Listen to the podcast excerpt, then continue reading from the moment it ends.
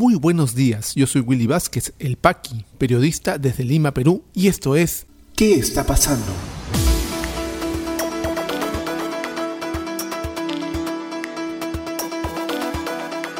Estas son las noticias de hoy jueves 11 de marzo de 2021. Fiscalía de la Nación solicita a Policía Nacional documentos sobre escolta de Manuel Merino, quienes habrían participado en marchas de noviembre.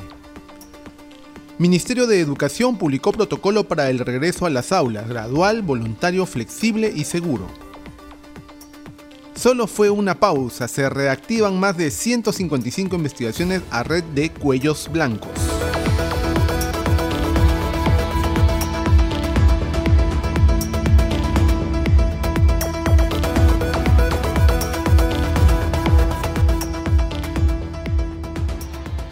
Vamos al desarrollo de las principales noticias aquí en ¿Qué está pasando?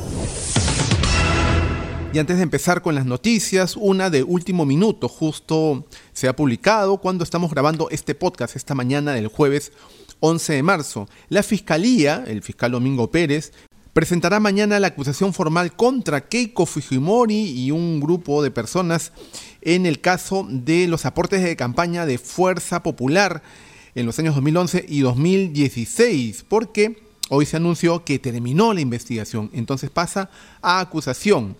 La acusación fiscal contra Keiko incluye también a otras 39 personas, al Partido Fuerza Popular y a la empresa inmobiliaria MVV Bienes Raíces SAC de Marc Vito Villanela, esposo de la candidata. Eso es información de último minuto que quería compartir con ustedes antes de empezar los comentarios a las noticias de hoy, a las cuales vamos a ir en este momento.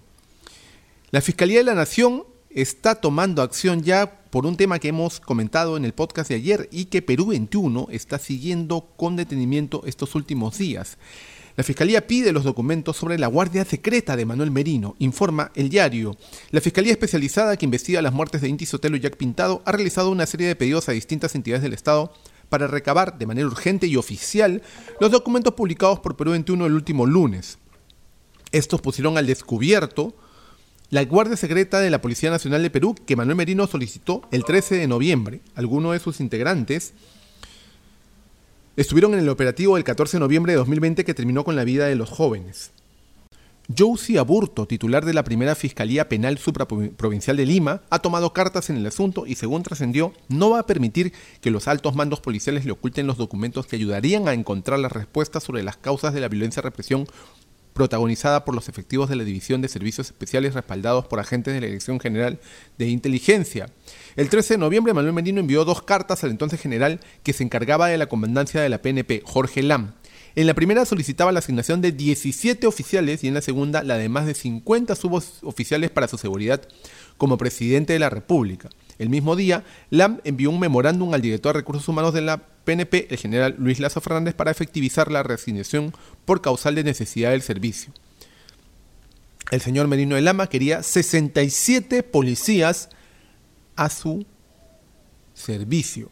Se le subieron los humos, por supuesto, al señor Merino. Sin embargo, el 14 de noviembre no estuvieron en Palacio de Gobierno. Algunos fueron los encargados de comandar y ejecutar la respuesta en la calle contra los marchantes. El nombre el hombre de Acción Popular en ambas misivas había dejado claro que los oficiales, oficiales solicitados eran de su entera confianza, 67 policías de la entera confianza de Manuel Merino. El pasado 9 de marzo, la fiscal Aburto advirtió en una resolución que lo publicado por este diario guardaría relación con la presente investigación fiscal con las presuntas vulneraciones a los derechos humanos cometidos presuntamente con personal policial. Aburto investiga a los generales Jorge Lam y Jorge Callas y tiene como objetivo restablecer las responsabilidades de otros miembros de la Policía Nacional de Perú que participaron en los hechos violentos de noviembre. Con sello de muy urgente, la fiscal ha pedido al secretario general de la Presidencia de la República las copias certificadas de los documentos revelados por este diario. También ha dirigido su pedido al Ministerio del Interior, a la Comandancia General de la PNP, a la Dirección Recursos Humanos de la PNP y a la División de Seguridad Presidencial. Según fuentes policiales consultadas, los agentes de la seguridad presidencial son personas preparadas y capacitadas en la protección de dignatarios. No es normal que un efectivo de la División de Servicios Especiales o la Dirección General de Inteligencia integre la seguridad del Estado. Esta situación era recurrente en los tiempos de Montesinos, señal. Vamos a ver, pues todos esperamos que la investigación del fiscal, de la fiscal Aburto, pueda llegar hasta el último para aclarar toda esta serie de hechos. Y no extraña, pues, por ejemplo, que el señor Merino, temeroso de repente de estas investigaciones, pida ahora la cabeza y la renuncia de la fiscal de la Nación. Como que todo encaja, como que todo está comprensible. Esperemos que se aclare realmente hasta el último hecho de esta guardia secreta de entera confianza del entonces y efímero presidente de la República, Manuel Merino de la Mano. Y el Ministerio de Educación ha publicado ya un protocolo para el retorno a las aulas, que será gradual, voluntario, flexible y seguro. Esta norma es importante porque, pese a, que, que muchos padres de familia todavía tememos enviar a nuestros niños al colegio, es importante la sociabilidad, la interacción personal para el aprendizaje. Es importante. Vamos a ver qué dice el Ministerio de Educación informa RPP Noticias. El Ministerio de Educación publicó las orientaciones para la prestación gradual, voluntaria, flexible y segura de los servicios educativos a distancia, semipresencial y presencial en las instituciones públicas y privadas y programas educativos ubicados en los ámbitos rurales y urbanos del país. Como se sabe, en el primer mes del año escolar 2021, todas las instituciones educativas o programas educativos ofrecerán el servicio a distancia hasta que el Minedu disponga el inicio del retorno a clases con algún grado de presencialidad. Al respecto, el retorno semipresencial y presencial a las instituciones educativas debe considerar de manera concurrente tres condiciones básicas. De contexto, de bioseguridad y sociales. Las condiciones de contexto permiten identificar las escuelas que en un distrito estarían habilitadas para prestar el servicio educativo tomando en cuenta indicadores epidemiológicos y territoriales. Las condiciones de bioseguridad abarcan las acciones adoptadas en las propias instituciones para garantizar un servicio de manera segura. En tanto, las condiciones sociales consisten en la voluntad y la conformidad de la comunidad con la prestación del servicio educativo. Así que no, amigos, nadie les va a obligar a sus hijos a mandarlos a sus hijos al colegio va a estar basado en tres condiciones. ¿Ok? Y además el retorno es voluntario. Si tú temes todavía no los mandas. Sigue informando RPP. Las escuelas que cumplan las tres condiciones se consideran aptas para el servicio con algún grado de presencialidad. Algún grado de presencialidad. En caso de que no se cumplan estas condiciones, los colegios ofrecerán el servicio educativo a distancia. La norma precisa que todas las instituciones y programas educativos deben elaborar un plan de implementación para la prestación del servicio, sea o no presencial. El plan comprende las medidas para el acondicionamiento del local educativo, como el aforo, uso de ambientes, mantenimiento, limpieza y desinfección, ventilación, la organización del mobiliario, los puntos de lavado y desinfección, las funciones del personal, entre otras. Por otro lado, el Ministerio de Educación dispuso la aplicación del sistema de seguimiento y alerta para el retorno seguro para el monitoreo y el cumplimiento de las condiciones y las prácticas de prevención en cada institución educativa. Entonces, entendamos, la norma está dada porque no vamos a esperar el último momento para brindarla y no todos los lugares del país tienen un nivel de alerta alto o extremo. Hay zonas rurales en el país donde la epidemia está controlada, muchas zonas donde la epidemia no ha causado estragos.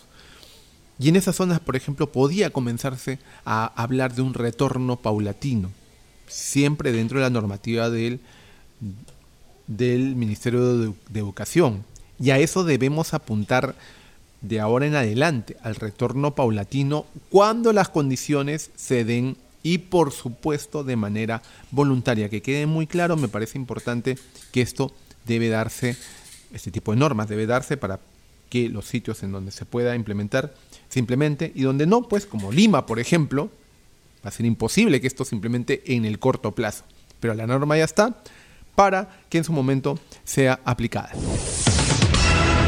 Y la mafia de los cuellos blancos del puerto pues está temiendo de nuevo ya que sus jugadas para bajarse la investigación en el Ministerio Público no han dado resultados. Se han reactivado 155 investigaciones relacionadas a la red de este caso, informa el diario La República.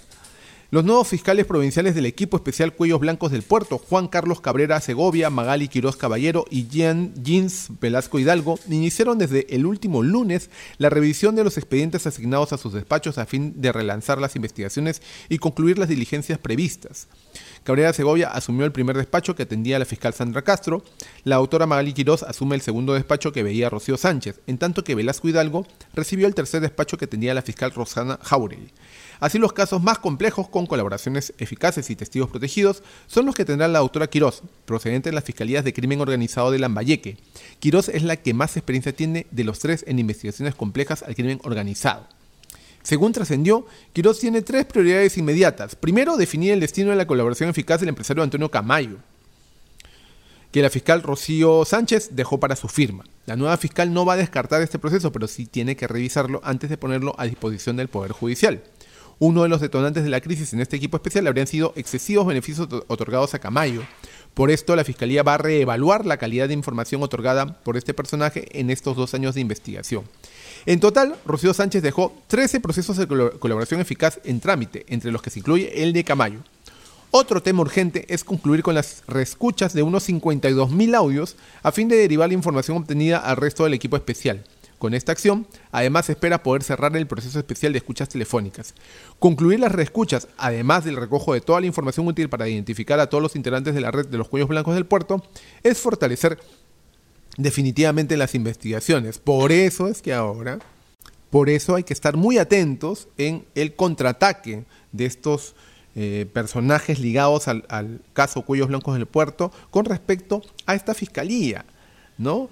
A la actividad de la fiscal en la nación también, que puede tener muchos cuestionamientos y tendrá que responder en su momento, pero necesitamos que estos casos no se caigan, se mantengan, que los fiscales lleven los casos hacia adelante y como hizo el fiscal Domingo Pérez, se demoró cuatro años, pero lo hizo, mañana presentará acusación formal y también que se presenten las acusaciones formales en todos estos casos y llegue al Poder Judicial y lleguen las sentencias. Eso es lo que exigimos los ciudadanos del Ministerio Público, de nuestras autoridades y de la justicia. Ya regresamos con mucha más información aquí en ¿Qué está pasando?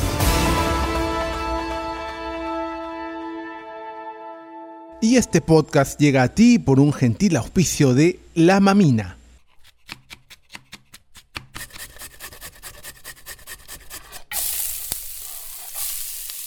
Estos sonidos son el punto de partida de una deliciosa experiencia.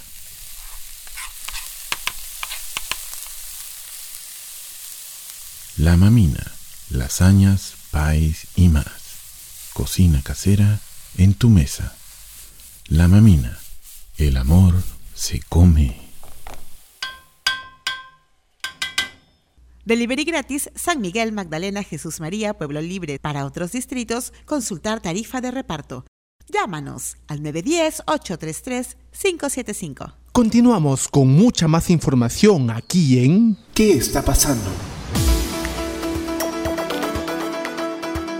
¿Qué está pasando rumbo a las elecciones 2021? Ex ministro de Salud Luis Solari se une al equipo de Hernando de Soto, asegura que no confía en candidatos que están en los extremos. Candidato Julio Guzmán emplaza a su contrincante Rafael Aliaga. No se corra de los debates, ¿qué pasa? ¿Tiene miedo de confrontar ideas? Le increpó.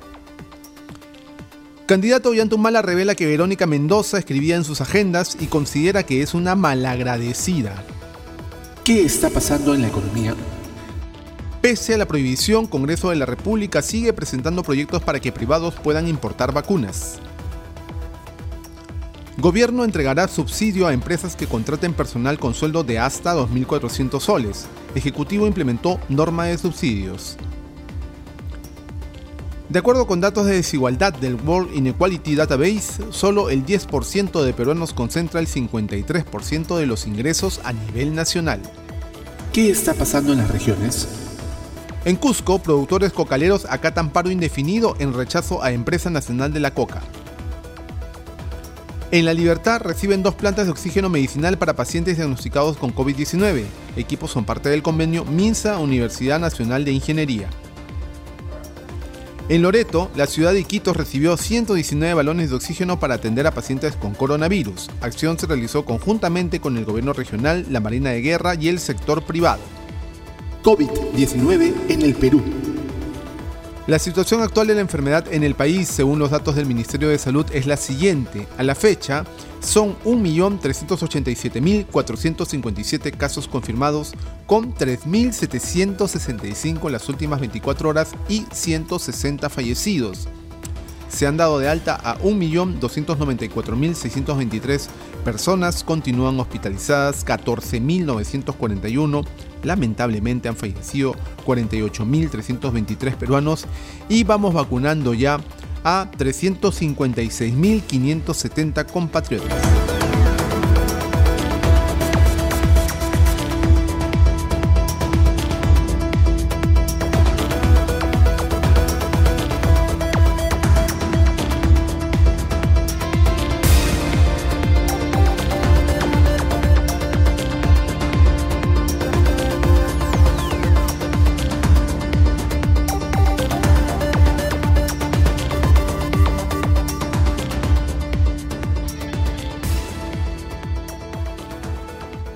Si te interesó este podcast de noticias, recomiéndanos con tus contactos porque estaremos enviando este audio todos los días para que puedas tener una aproximación noticiosa a lo que está pasando en el país.